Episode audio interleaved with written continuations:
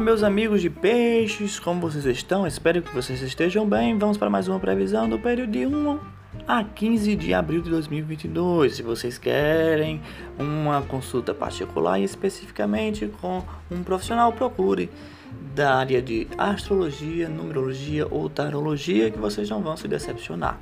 Para mais orientações, creio que de forma generalista eu posso afirmar para o signo solar de peixes temos aqui as cartas nos mostrando algo relacionado à casa, moradia, residência, localidade.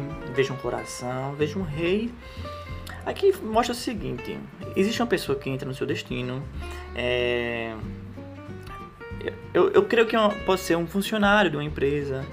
É, enfim, você vai entender porque cada um tem a sua situação, mas aqui está dizendo que em breve isso vai acontecer. Então, você vai resolver uma questão importante e assim, você conhece essa pessoa, certo? Ela, ela, ela, você vai se encontrar com ela de alguma forma, seja virtualmente ou não. E eu creio que aparece aqui essa figura de um camelo, né, cortado, significa que pode existir um gasto que você vai ter que ter em relação a essa pessoa. E aqui aparece a figura de um peixe é, algum, algum desentendimento que você pode ter com essa pessoa. E uma assim uma briga uma, uma, uma, conversa, uma conversa um pouco acalorada. Então assim eu vou aconselhar você evitar essa reviravolta certo? Porque isso vai rolar um estresse isso vai provocar um pouco a sua saúde e não vai ser positivo.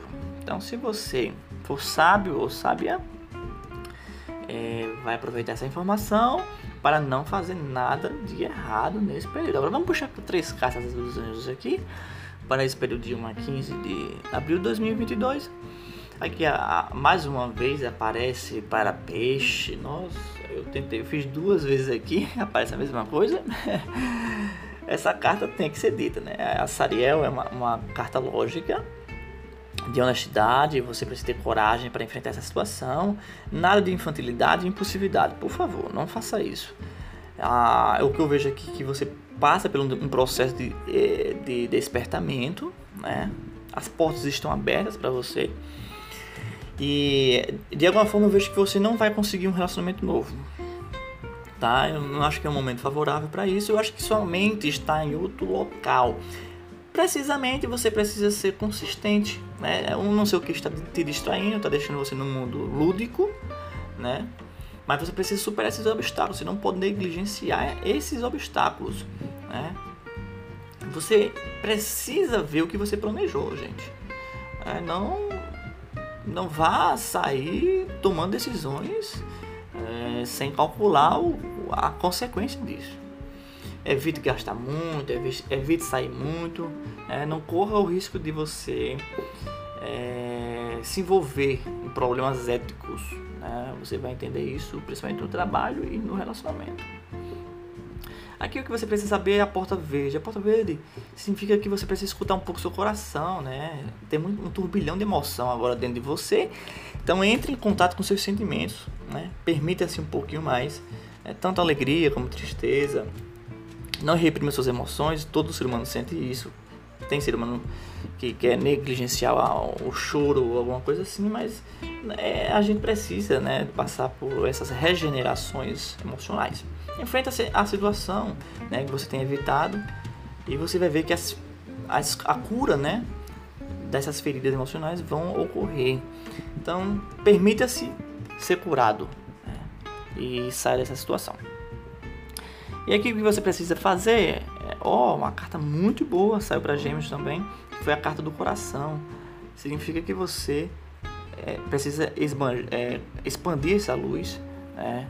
É, de alguma forma foi quebrado, então você precisa agora por inteiro se renovar. É hora de você curar as feridas do passado, né? É um bom momento para você consertar certas situações que ficaram mal resolvidas.